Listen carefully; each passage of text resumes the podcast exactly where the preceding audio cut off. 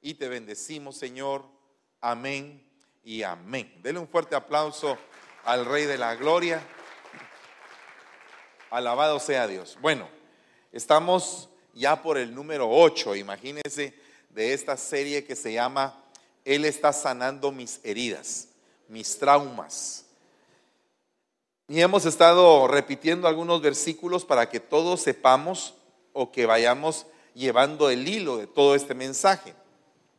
En esta ocasión quisiera mostrarle el concepto de lo que es el trauma según la enciclopedia. Vea lo que dice acá.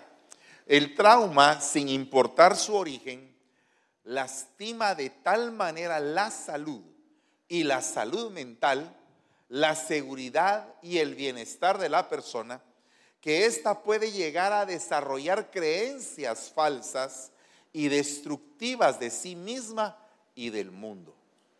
Ocurre de pronto, inesperadamente, o fuera de toda norma. Esto incluye abusos continuados.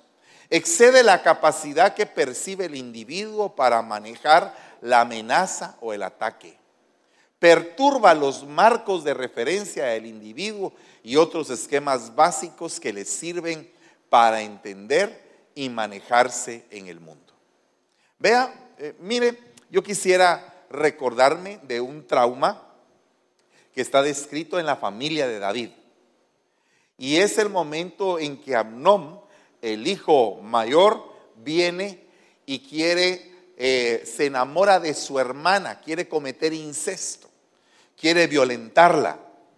Y entonces por una serie de consejeros y de consejos, más bien dicho, él adopta la postura de que está enfermo y que necesita ser visitado por su hermana.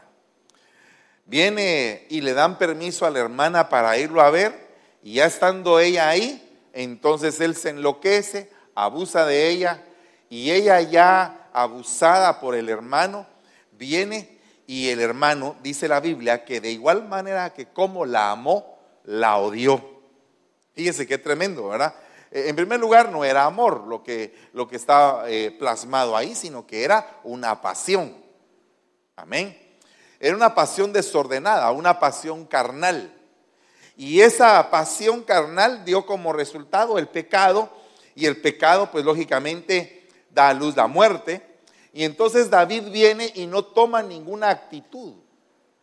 Y entonces viene el hermano de Tamar y en este caso se levanta en contra de Amnón y lo termina matando. Fíjese que qué tremendo porque la, la, la doncella agarró un trauma.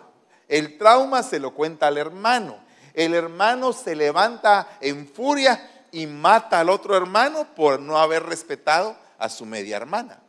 Fíjese qué tremendo todo lo que provocó este trauma, esta violencia que se dio en la vida de ella. Entonces fíjese que aquí dice la palabra del Señor en Mateo 18, dice sanad enfermos. Y esa palabra sanad en griego se dice terapeu, de donde viene la palabra terapia. Y dice sanad enfermos, limpiad leprosos, resucitad muertos, echad fuera demonios Da de gracia recibiste, da de gracia.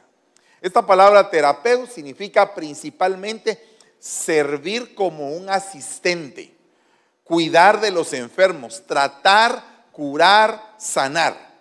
También es honrar. Fíjese todo lo que significa esta palabra terapeu o terapia. Eh, para mí, el terapeu significa recuperar la honra perdida. En el caso de una violencia como la que sufrió la hermana de, ah, de, Absalón. Entonces, mire lo que le voy a leer acá. El herido fue por nuestras transgresiones, molido fue por nuestras iniquidades, el castigo de nuestra paz cayó sobre él y por sus traumas nosotros fuimos sanados. Luego vimos este otro, otro versículo donde dice, el hombre iracundo, airado, suscita rencillas y el hombre violento abunda en transgresiones. Entonces vea que la transgresión, como lo está viendo acá, es fruto de la violencia. Y la violencia es la raíz de donde provienen una buena cantidad de traumas. La mayoría de traumas son provocados por la violencia, pero también hay traumas provocados porque uno se descarría o también hay traumas provocados por pasiones. Bueno, hay diferentes tipos de traumas, pero la mayoría están provocados por la violencia. Porque el trauma en sí es una herida. Pero no es lo mismo uno buscar la herida a que se la inflinjan. Digamos, una persona descarriada decidió descarriarse y le sucedió algo en el camino por estar descarriado y eso le provocó un trauma. Pero ese trauma él se lo estaba buscando, no se lo infringió nadie. Amén.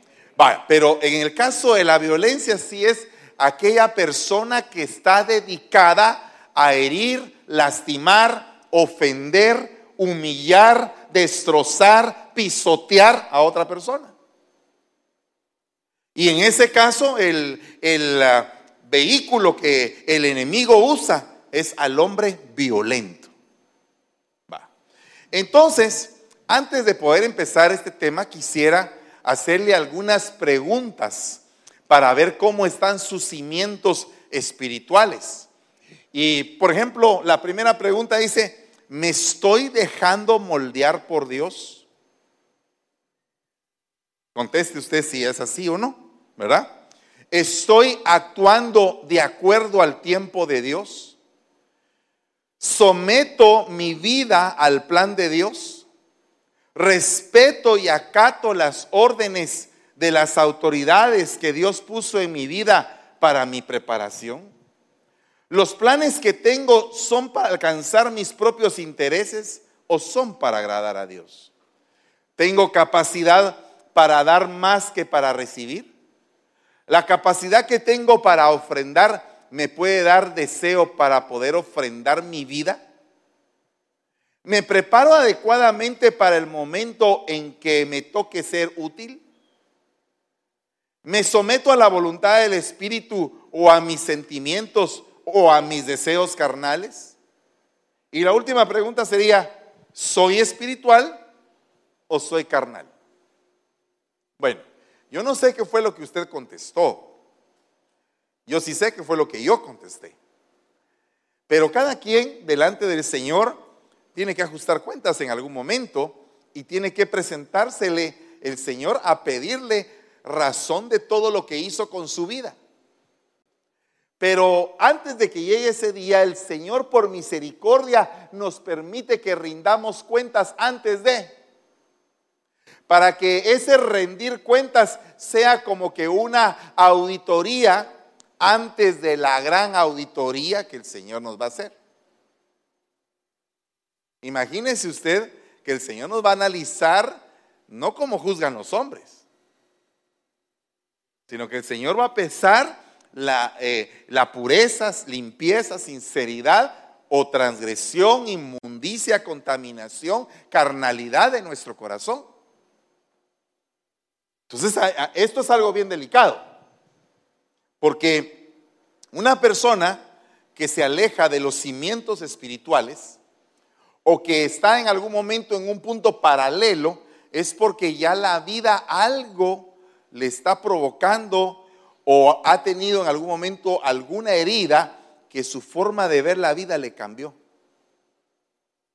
Por ejemplo, una persona que ha caminado espiritualmente por mucho tiempo, pero que de repente viene un golpe tan fuerte que lo lleva a una decepción, tan grande que en algún momento le puede hasta mover los cimientos espirituales y convertirlo de un momento a otro en un carnal.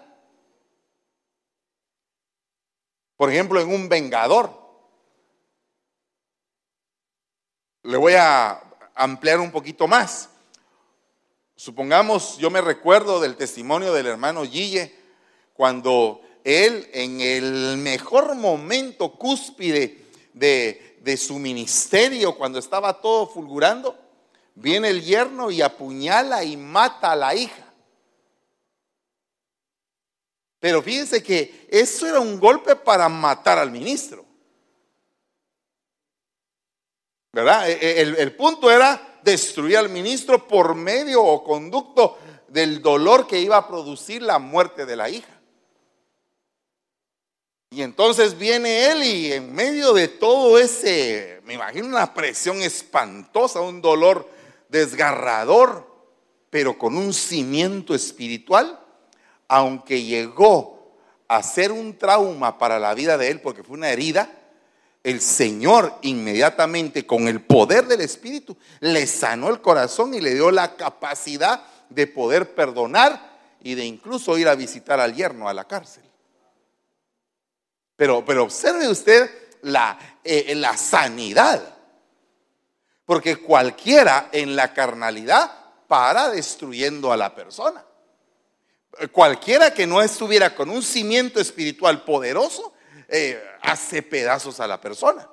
Pero esta, este, este varón de Dios se afirmó en el cimiento que es Cristo y el Señor vendó su corazón y yo no sé cuál fue el proceso de transformación para que él pudiera perdonar esa ofensa.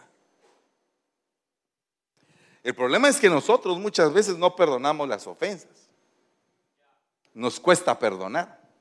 Y el problema es que necesitamos de una terapia sanadora, libertadora, restauradora, que nos permita ser libres del dolor, del dolor que nos causaron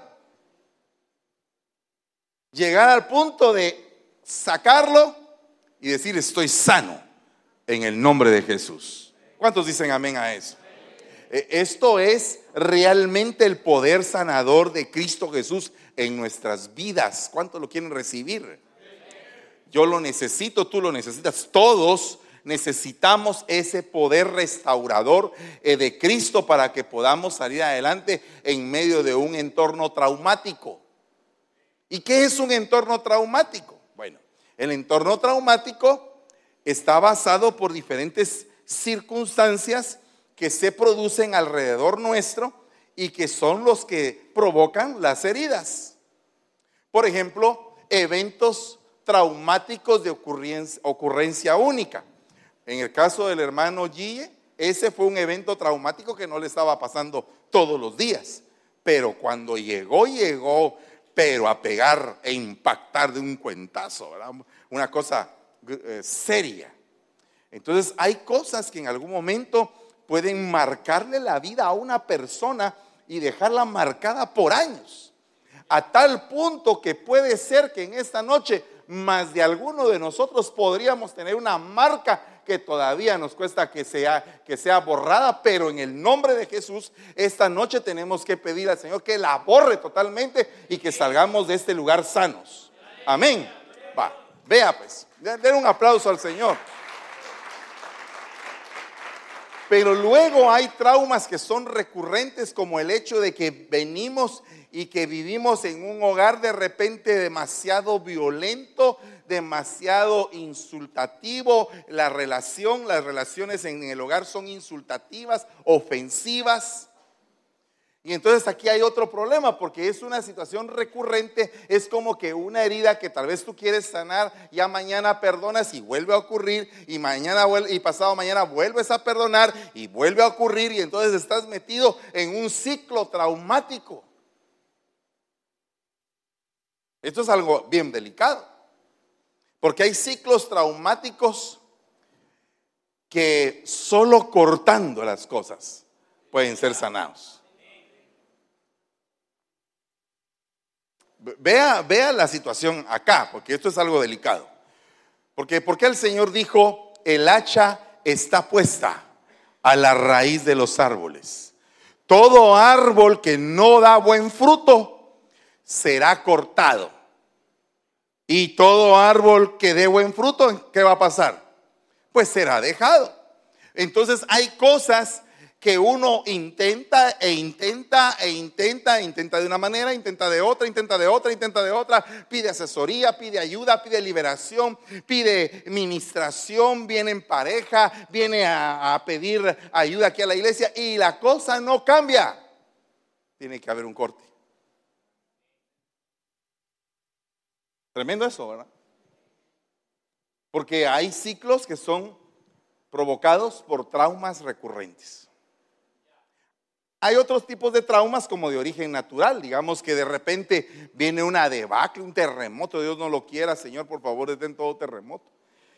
Eh, lluvia, un huracán o algo, que la gente sale traumatizada, un ataque terrorista, ¿verdad? Es delicado. Por ejemplo, me recuerdo que creo que fue el transbordador espacial llamado el Challenger, que fue el que explotó, creo yo, ahí arriba.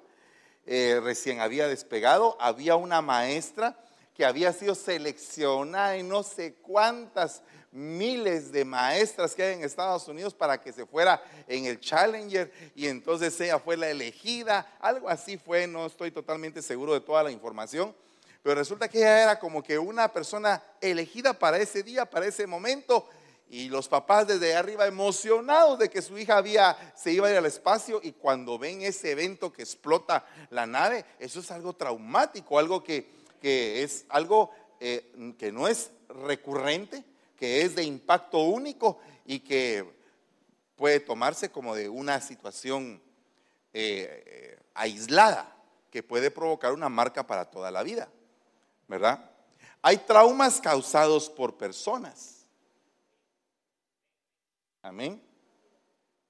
Creo que esos son los más recurrentes. Desde hay algunos traumas que son provocados desde que está el feto en el vientre de la madre. Amén. Hay traumas que son eh, traumas de supervivientes. O sea, gente que sobrevivió a una situación exageradamente dura, pero que en el camino quedó traumatizada. Por ejemplo, alguien que ha pasado de alguna manera tal vez en el desierto y que sufrió, digamos, cuatro, cinco, seis días, que fue dado por muerto, pero que de repente lo rescataron o, lo llevaron o fue un milagro. Eso puede ser una situación de supervivencia que causó un trauma. ¿Verdad? A todo esto tenemos que establecer estrategias para poder lidiar con los problemas. Pero hay gente que por falta de estrategias, cada problema se vuelve un trauma. Se vuelven tan hipersensibles que no aguantan, pero ni el menor problema. Y luego está el hecho de que, de que no hay un buen desarrollo humano porque la persona ya no crea una vida conforme a la voluntad de Dios, sino que crea una vida conforme a la voluntad del trauma. Porque el trauma crea una percepción de la vida. Por ejemplo, si alguien lo asaltaron o lo estafaron, entonces la gente se vuelve desconfiada. Entonces ya desconfía de todos. Pero ¿será que todos son ladrones? ¿Será que todos son estafadores? Ah, pero mire, yo mejor ya no confío en nadie, hermano. O sea que está viendo la vida desde el punto de vista del trauma. ¿Se da usted cuenta cómo le puede cambiar la vida a uno un trauma? Y entonces están limitados en su desarrollo, porque el trauma frenó el desarrollo de la persona. ¿Cuántos quieren ser libres? Y después están los traumas a nivel psicológico, sentimental, porque como también hay traumas a nivel físico, el, eh, Señor Jesús fue, fue vapuleado, fue azotado. ¿Por qué? Provocó un trauma físico. Pero también hay traumas a nivel psicológico. Cuando te afecta tu mente y tu alma. Por ejemplo, una persona que no le gusta la matemática, ¿por qué no le gusta la matemática? Porque cada vez que dice matemática se le para el pelo. Porque tuvo un maestro probablemente que era tan terrible y daba tanto miedo el tipo cuando entraba a la clase que aquel se quedó traumatizado. Entonces, cada vez que le dicen matemática, sale corriendo. Vamos a ver, matemática. ya está siendo sanado. ¿Verdad? ¿Y qué tiene que ver esto con la Biblia, hermano? Mucho. Porque la razón por la cual el samaritano nos encontró es porque estábamos traumatizados. Y es porque necesitamos salir de eso. Entonces, los traumas tienen síntomas comunes. Vea esto, por favor. No poder dormir y sufrir pesadillas por las noches. Recordar durante la noche el evento que ha causado el trauma. Pero mire lo que dice Dios.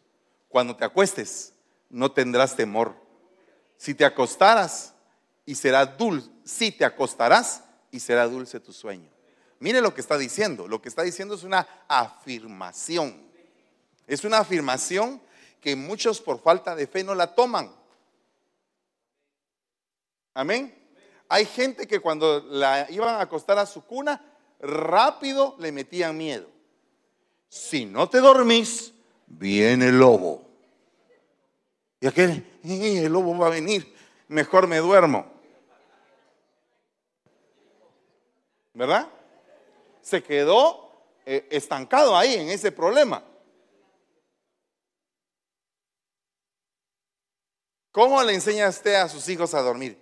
Ahí viene el coco, ahí viene el coco y te va a comer, te va a comer.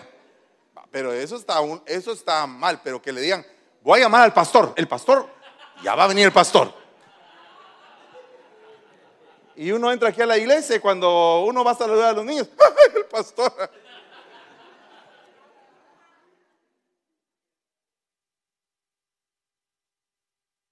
Cuidado.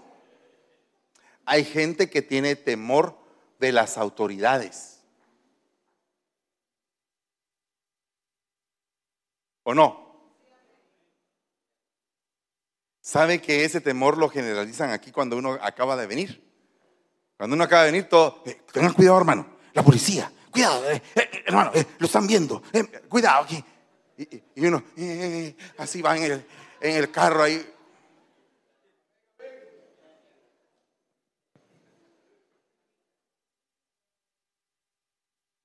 Usted se va a su cama y empieza a querer dormir y se recuerda de, las, de la migra.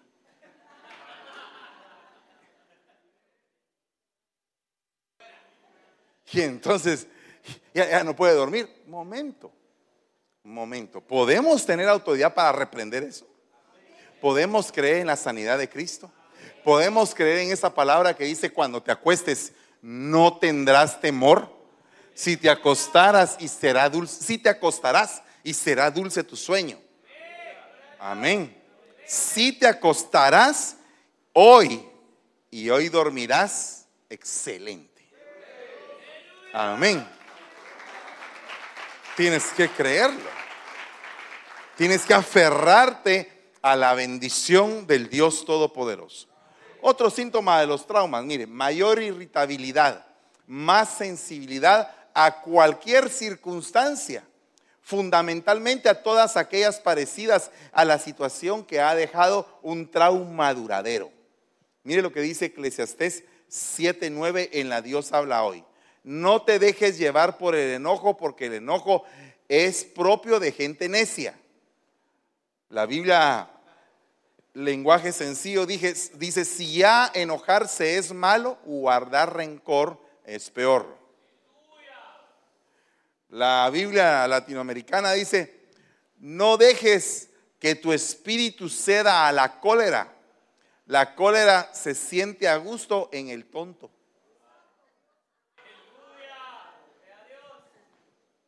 O sea, dile que tienes a la par, no te enojes, compadre. Por favor, no te enojes, no te enojes.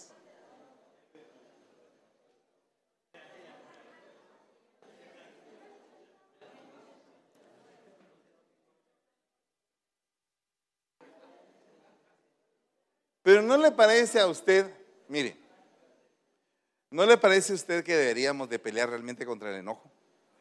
Es que me provocan, hermano, es que no lo soporto. Me provocan. Es que yo soy una mansa paloma, pero me provocan. Pero la Biblia dice airaos, pero no lleguen al pecado. O sea, tú tienes derecho a, a disgustarte, a molestarte, pero el problema es que cuando te enojas, no solamente tú ya, eh, el enojo viene producto de un trauma, sino que también tú evocas el trauma que cometieron contigo. Porque ese es el problema del, iracundo, del, enojado. Yo no sé cuántos de ustedes han aventado cosas cuando se enojan. Eh, eh, solo les, estoy contando de otras iglesias y de otros planetas, universos y todo que el Señor ha creado, criaturas en los cosmos. Pero, pero hay algunos humanos parecidos a usted que cuando se enojan, avientan cosas. Avientan cosas, arruinan cosas. Fíjese que yo viví con un padre muy iracundo, fíjese usted, y tenía la curiosidad, la, no, no la curiosidad, la peculiaridad de que cuando se enojaba agarraba las sillas del comedor y las, iba, las quebraba. Y la, abría la puerta y las aventaba al patio. Y mi mamá, como mi mamá es así tranquila, ahí la dejaba tirada toda la noche. Al día siguiente llegaba el del trabajo y mira, ¿y esa silla? Pues tú la aventaste. ¿Pero por qué no la levantaron? Tú la tiraste. Entonces él tenía que agarrar la silla, a remendarla toda, con clavos. Mire, cada vez que uno se sentaba en las sillas del comedor de la casa, pero sabe una cosa, muchos por los traumas están como esas sillas.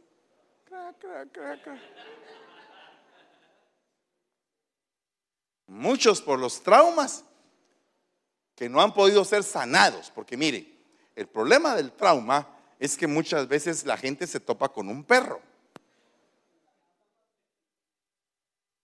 El problema del trauma es que el trauma atrae perros, principalmente cuando el trauma ya, ya está avanzado y no ha cicatrizado.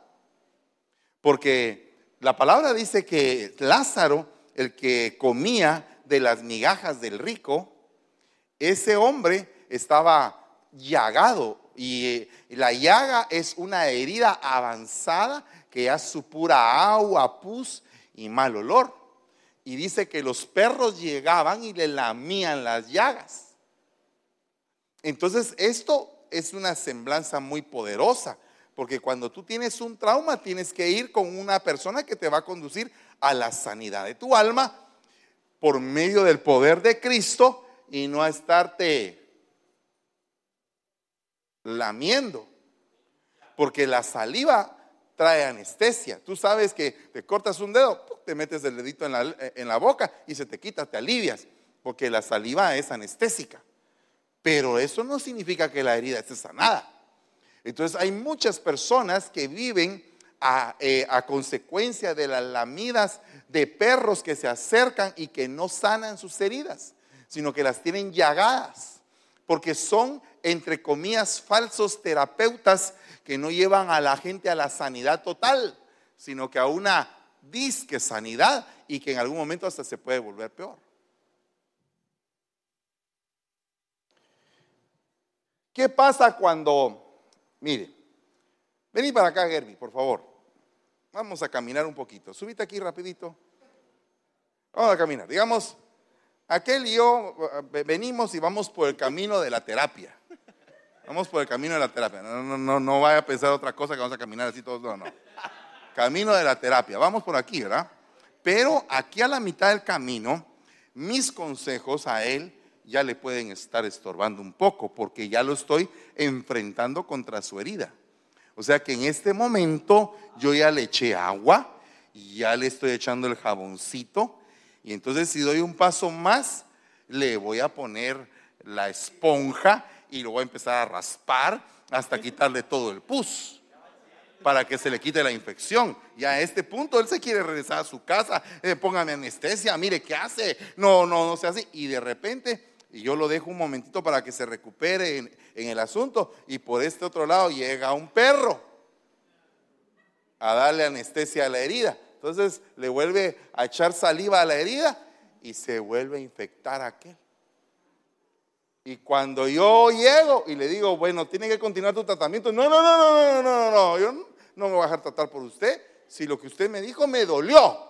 En cambio el perro me, me calmó. ¿Verdad? Porque la verdadera sanidad, cuando te desinfecta, ¿a dónde vas? quédate ahí. Ya ve, ya se, ya se estaba resistiendo. Ya quería irse a sentar. Pensó que había terminado. No, es que ese es el problema que nos pasa. Y algunos en esta etapa hasta se pueden regresar e irse o fuera de la iglesia o incluso al mundo. Porque ya no les gustó la terapia. Eh, eh, hermano, pues usted antes cómo, cómo me agarraba así eh, despacito, me tenía paciencia y ahora duro, ya no, hijo, es que ya creciste. Ahorita tienes que ser formado. La última etapa es la etapa de la cicatrización y también de que no te quede pero ni una marca de lo que pasó antes. Y este es el caminar más duro, es el de aquí para allá, porque es el que no va a querer caminar junto conmigo.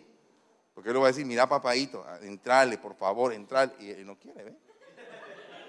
Aparte que se siente más grande que yo. Y eso es otra cosa. No, ¿sabe qué? E, e, e, el síndrome de grandeza dice, no, yo puedo con el pastorcito. No, no, no, no. ¿Verdad? Sí. Y me hace para atrás y yo, yo, jalemos papadito, venite. Yo le digo al Señor, Señor, ¿por qué me diste hijos tan grandotes? Le digo yo al Señor. ¿Verdad?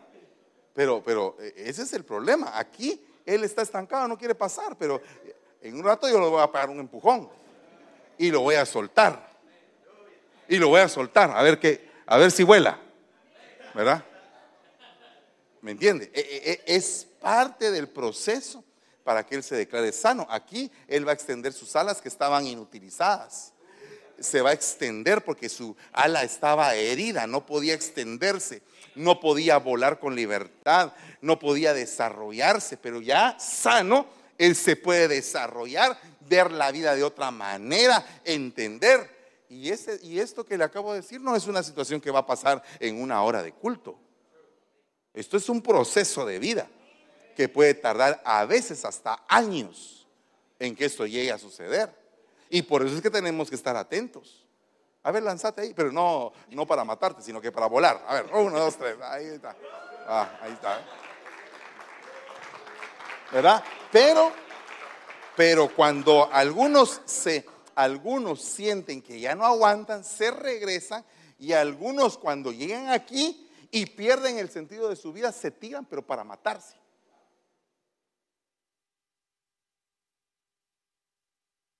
Hay que tener cuidado con los síntomas del trauma. Porque a, veces nos enojamos por el trato que tenemos a nuestra alma. Y, eh, y el trato viene de Dios. Digamos que todos los jóvenes ahora no les duele ni un hueso. Están felices, brincan, saltan, eh, caminan de manos y todo. Tienen, tienen la gran ventaja de que tienen su cuerpo nítido, joven. Pero llega el día, dice Eclesiastés, que te van a doler las muelas. Y que te van a doler los huesos del cuerpo. Llega ese día. Yo de, este, de, eso me recuerdo yo a cada rato, porque a veces amanezco con algún dolor y entonces digo, Padre, se está cumpliendo Eclesiastés. ¿Verdad? Significa que al joven se le trata en su fuerza y al adulto se le trata en su madurez. Y de los dos es más fácil moldear al joven que al adulto. Aunque requiera más presión, el joven tiende a ser un poco más humilde. Digamos que uno lo regaña, mira que se pone bravo, pero no le contesta a uno, porque sabe que uno es un poco mayor. Pero a un grande, uno le dice, mira, no, Así he vivido toda mi vida. Así seguiré viviendo. ¿O no? Es delicado, ¿no? ¿Verdad que es delicado a veces? Bueno, vea esto. Ansiedad y nerviosismo a todas horas, parecer nervioso o nerviosa por casi cualquier cosa ansioso. ¿Cuántos de ustedes manejan ansiosos? Así. Normalmente. No le estoy diciendo porque Digamos, y el Señor cómo lo trata a usted, ¿verdad? Porque usted es ansioso para manejar y se topa con el gran tráfico. Y está desesperado. Entonces uno se pasa a esta parte y esta se empieza a poner lenta. Usted dice, aquí va rápida. Se pasa a esta otra y esta se empieza a poner lenta. Y usted dice, pero ¿qué pasa? Y Dios le está tratando la ansiedad. Cálmate. Pon, pon ah, la alabanza. He hecho toda mi ansiedad sobre Él. Siempre cuidará de mí. Mi paz. Él es mi paz. Y usted va en el carro y ahí ya como que se quiere calmar, ¿verdad? Y de repente pasa alguien a la par y encima eso, ¡ah! le acelera o le tocan la bocina. Hay gente que es nerviosa. Hay gente que es nerviosa. Por ejemplo, va en el freeway y va a pasar cerca de un puente, eh, eh, pásese a, a la mitad del freeway, porque si se pone en la orilla, un camión lo puede empujar y nos vamos al barranco. Hay, hay, personas que en algún momento accionan de esa manera, porque están ansiosas, están nerviosas. Dice acá, echando toda vuestra ansiedad sobre Él, porque Él tiene cuidado de ustedes. Una persona ansiosa, una persona nerviosa, se ha alejado del cuidado del buen pastor. Pero cuando tú tienes pastor, te sientes cuidado. Amén. La ansiedad en el corazón del hombre lo deprime. O sea que la ansiedad y el nerviosismo son causa de la depresión. Y dice, mas la buena palabra lo alegra. Ah, miren, yo conozco a algunos de ustedes que sí son, pero de esos que no faltan ni miércoles, ni viernes, ni domingo. Y si pueden venir el lunes, vienen el lunes, y si van a los eventos, van a los eventos. ¿Por qué? Porque sienten en la palabra la necesidad. ¿Por qué? Porque cuando hay una, una palabra de parte de Dios, esa palabra te alegra. Dime si no te está hablando el Señor hoy. ¿Verdad que te está hablando el Señor? Yo sé que sí, porque me está hablando a mí también. Vea lo que dice acá. Miedo ante cualquier situación, incluso en las más normales del día a día. Mire, hay hermanos místicos y, los hermanos místicos tienen el problema de que todo en algún momento le ven como que una razón espiritual. Digamos que está durmiendo y... ¿Qué pasó? ¿Verdad? Fíjese que nosotros cuando nos eh, acabábamos de mudar a la casa donde estamos ahora, en la parte de arriba en la noche habían hecho un nido las palomas, hermano. Yo no sé dónde habían aparecido palomas en mi casa. Alguien dirá, oh, el Espíritu Santo. Pero mire, hermano, le voy a contar. No, no, le voy a contar. Cuando nos íbamos a dormir,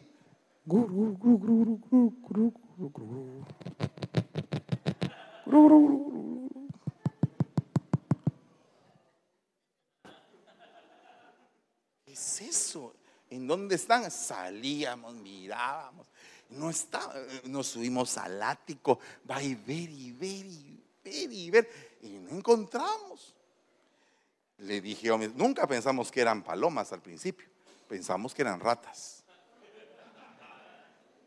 Y pusimos ahí trampas por todo lado, ni una rata cayó, pero nada. Ya, ya, no será un demonio. ¿No será algún chamuco que nos viene a estorbar a cierta hora? Bueno, entonces, ¿qué, teníamos que hacer? Reprender. Te reprendo, ruido. Y, y seguían. Entonces no, no, era, no era espíritu, porque si hubiera sido espíritu, hubiera dejado de sonar, ¿no? Hasta que por fin el hermano eh, Felipe Castro me dijo, papá, yo voy a subir a ver qué es eso. Y se metió y buscó en él y se subió hasta el techo de la casa y ahí tenían su nido las palomas. Tapamos el nido, se acabó el ruido. Pero ¿qué hubiera pasado si nosotros hubiéramos seguido reprende, que te reprende, reprende, que te... No se iba y seguía el ruido. No era chamuco, era paloma. ¿Verdad? Pero hay gente que como tiene miedo, todo lo mistifica. Hay, hay personas que cuando llegan a su casa, antes abren la puerta, entonces buscan el, el tomacorriente, pum, encienden y ya entran. ¿Qué será? Son cristianos, hijos de Dios, la luz del mundo, faros en medio de las tinieblas. Pero les da medio. Alguien más abusado diría, yo le tengo miedo a los vivos, no a los muertos, hermano. A los muertos los reprendo, pero de los vivos, ¿qué hacemos? Mire, tremendo el miedo. Y el miedo puede ser causado por un trauma. Así entre nos, no me va a levantar la mano. Solo aquí entre usted y yo, el Señor en medio, viéndonos. ¿Usted tiene miedo a algo? ¿A nada? A nada le tiene miedo. ¿De veras, de? Porque yo veo hermanas, eh, eh, hermanos que ni siquiera se atreven a pasar por el callejón de aquí. a ciertas horas pues, no van ahí. ¿Ah? Pasan rápido. Eso lo he visto. Contados con los dedos de la mano. ¿Cuántos han tenido miedo a algo? Nunca se les ha apagado la luz en un elevador y se han quedado trabados entre piso y piso.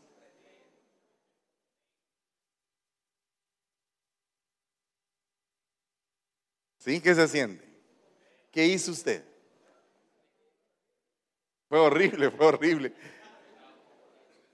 No, no, pero, no le hablo de que usted fue al parque de Disneyland allá en Los Ángeles, no. No, no, no. Le digo, de verdad, ¿se le apagó algún... ¿Qué pensó?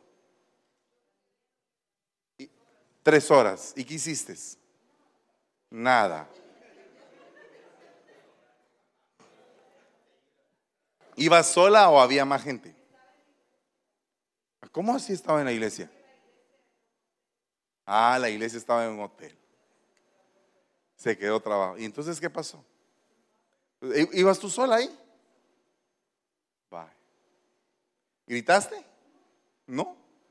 ¿Y cómo se dieron cuenta que estabas ahí? Oh, por las cámaras. ¿Qué hubiera hecho usted? ¿Alguien gritó? ¿Tú sí gritaste? Ah, vení, contame. Eh, eh, vení. No, no, no, contá, vení para acá. No, no, no, te hagas, eh, contá qué fue lo que pasó. ¿Qué fue lo que pasó? Ahí está. Lo, que pasa es que en el elevador del gimnasio donde yo estaba, del, del, segundo piso del sótano, se quedó como por laqueado por unas, unas media hora. Pero resulta que mi jefe solo me decía por radio, tranquilo, tranquilízate. Pero yo empecé a gritar y le dije, ¿ves que me falta el aire? Me falta el aire. Necesito, aquí me voy a morir. entonces empecé a pushar un botón que decía ahí para el 911. Entonces cuando yo en mi nerviosismo, porque no me... habla más despacio porque...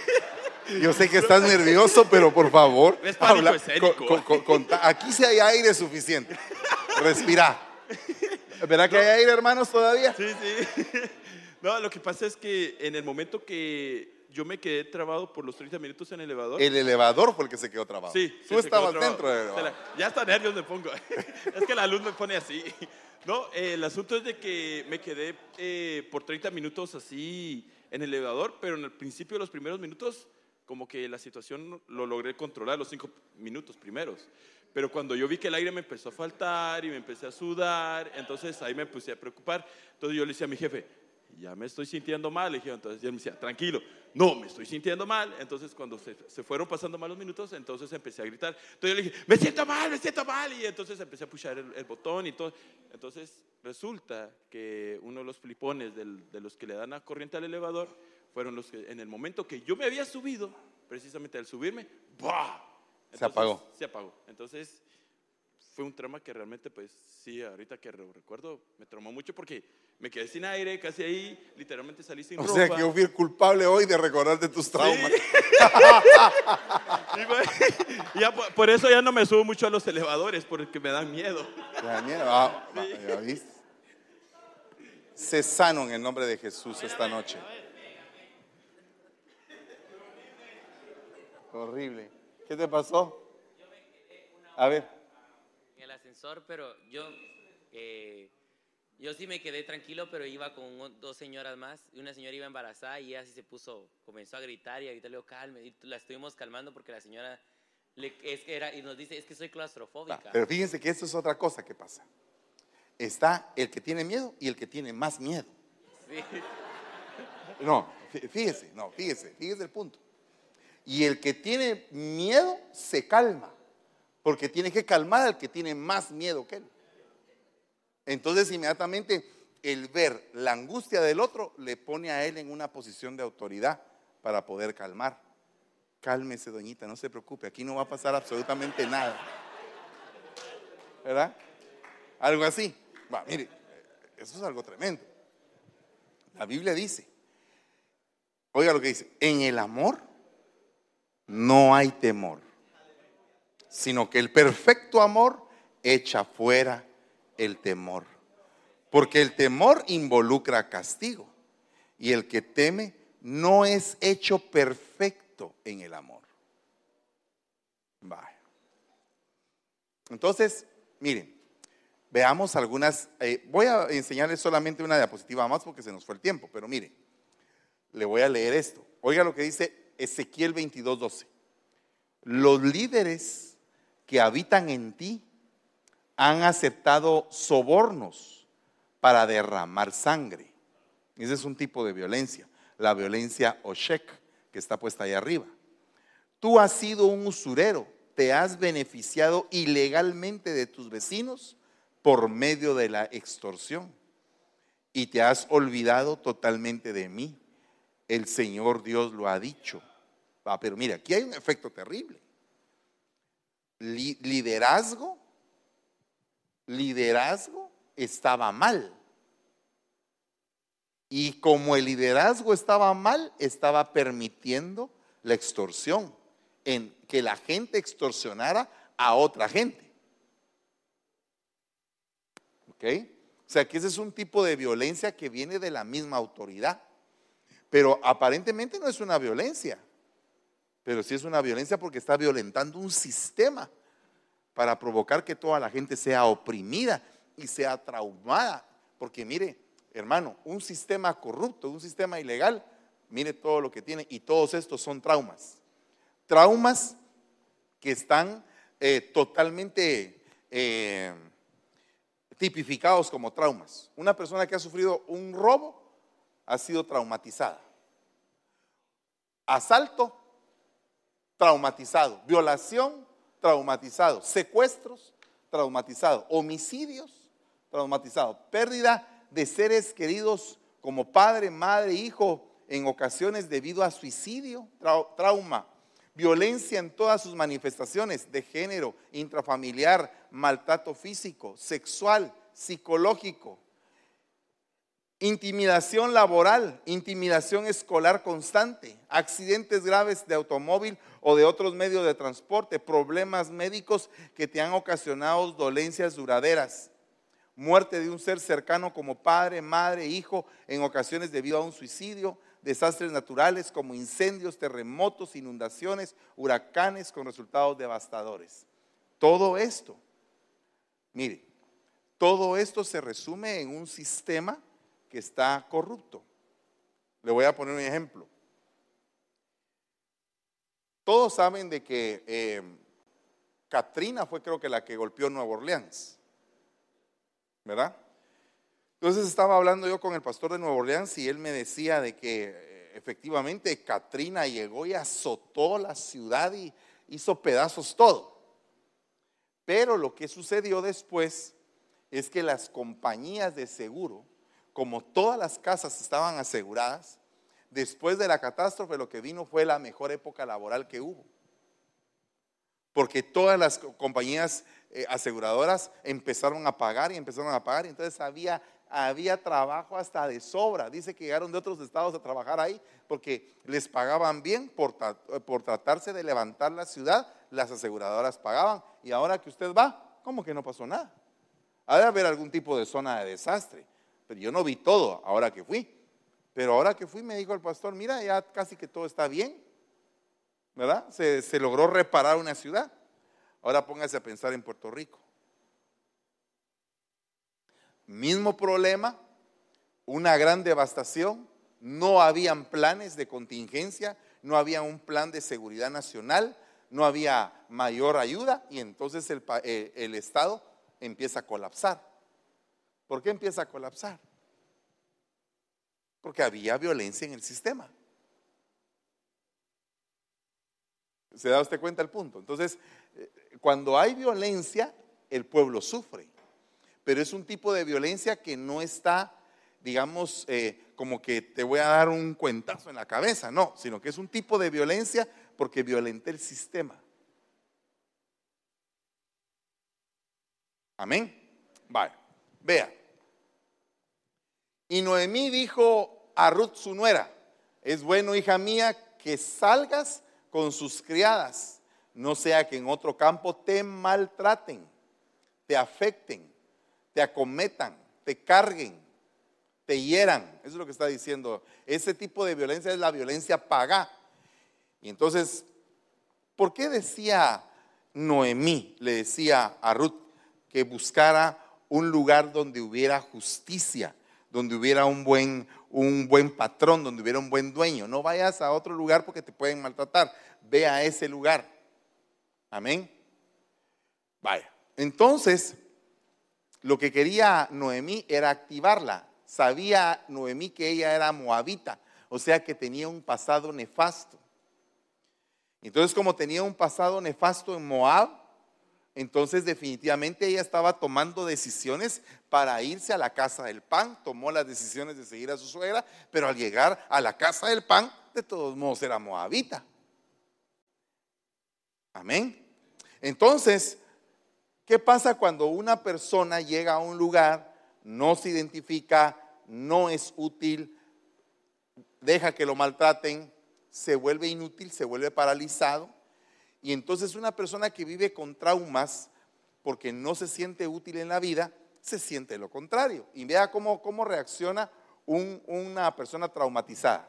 Soy incapaz, soy un miedoso, estoy indefenso, me van a atacar, soy malo, nadie me quiere, a nadie le importo, ¿verdad? Soy incapaz de ser buen hijo, de cumplir mis horarios, de hablar en público, no sirvo para escribir, no podré ser exitoso, no tengo esperanza mi vida no sirve para nada. Cuando el trauma se va potencializando, llega un momento en que la persona se siente totalmente inutilizada. Entonces en esta noche yo quiero orar para declarar un tiempo de libertad y de sanidad para que ustedes sean libres de cualquier tipo de trauma que puedan tener. Amén. Vengan al frente los que necesiten y gloria sea al Señor, vamos a orar.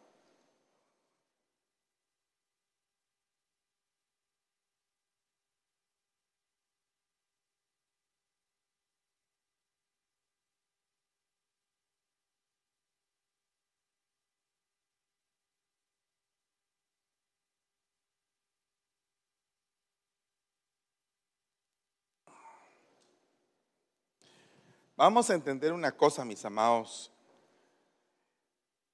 y es el hecho de que el Señor está provocando estos temas para que seamos sanados.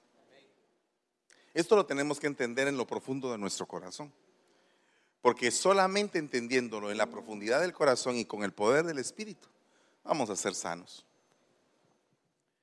Pero yo creo que viene un tiempo en el cual cualquier cosa que haya herido nuestro corazón, le vamos a empezar a restar importancia.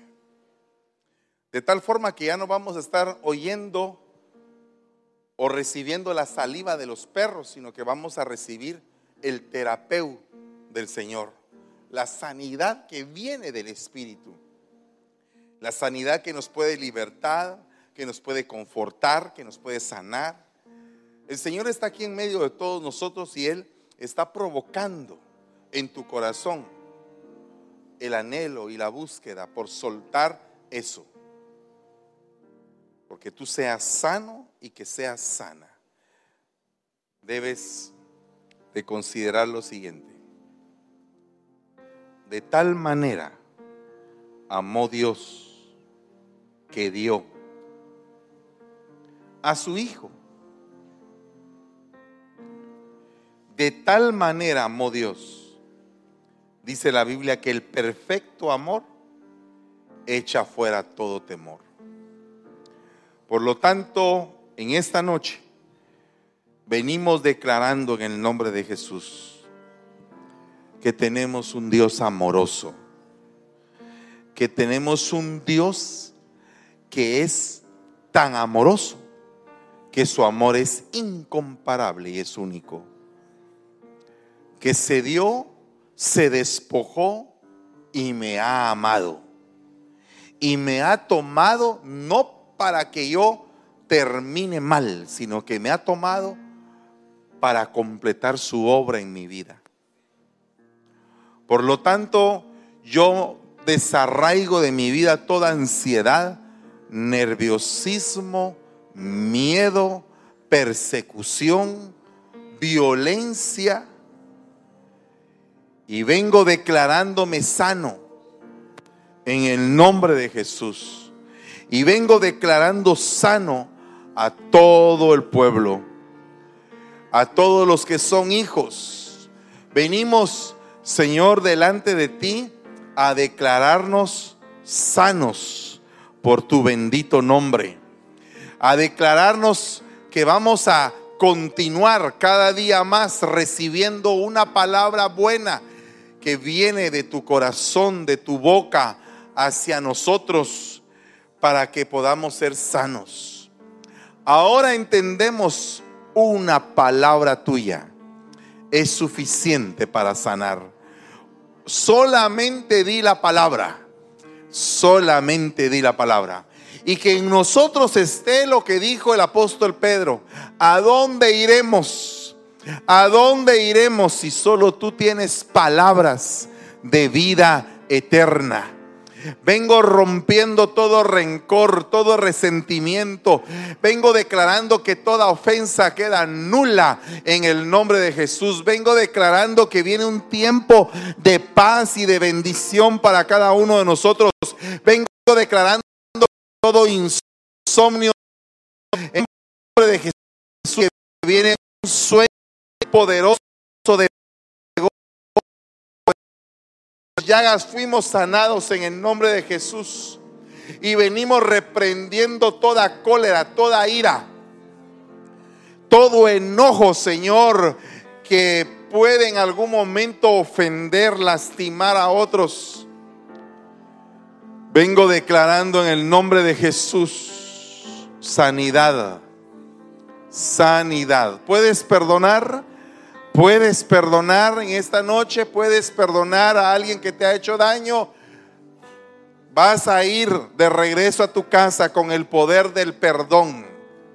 Vas a ir a tu casa con el poder de la reconciliación, con el espíritu de Elías para acercarte a tus hijos y que tus hijos se acerquen a ti. Vas a ir en el nombre de Jesús a hacer la obra, a tu casa, a tu casa.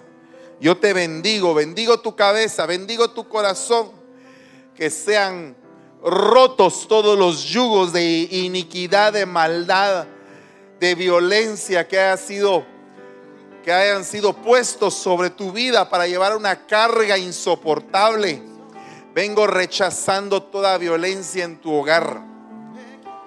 Vengo rechazando toda violencia en tu hogar en el nombre de Jesús. Y vengo declarando paz. Vengo declarando que el tiempo que lastimó tu corazón está terminando totalmente. De tal forma que tienes que olvidar el pasado para no repetirlo en tu vida. Tienes que olvidar el pasado y declarar que tu pasado, tu presente y tu futuro está en el Señor.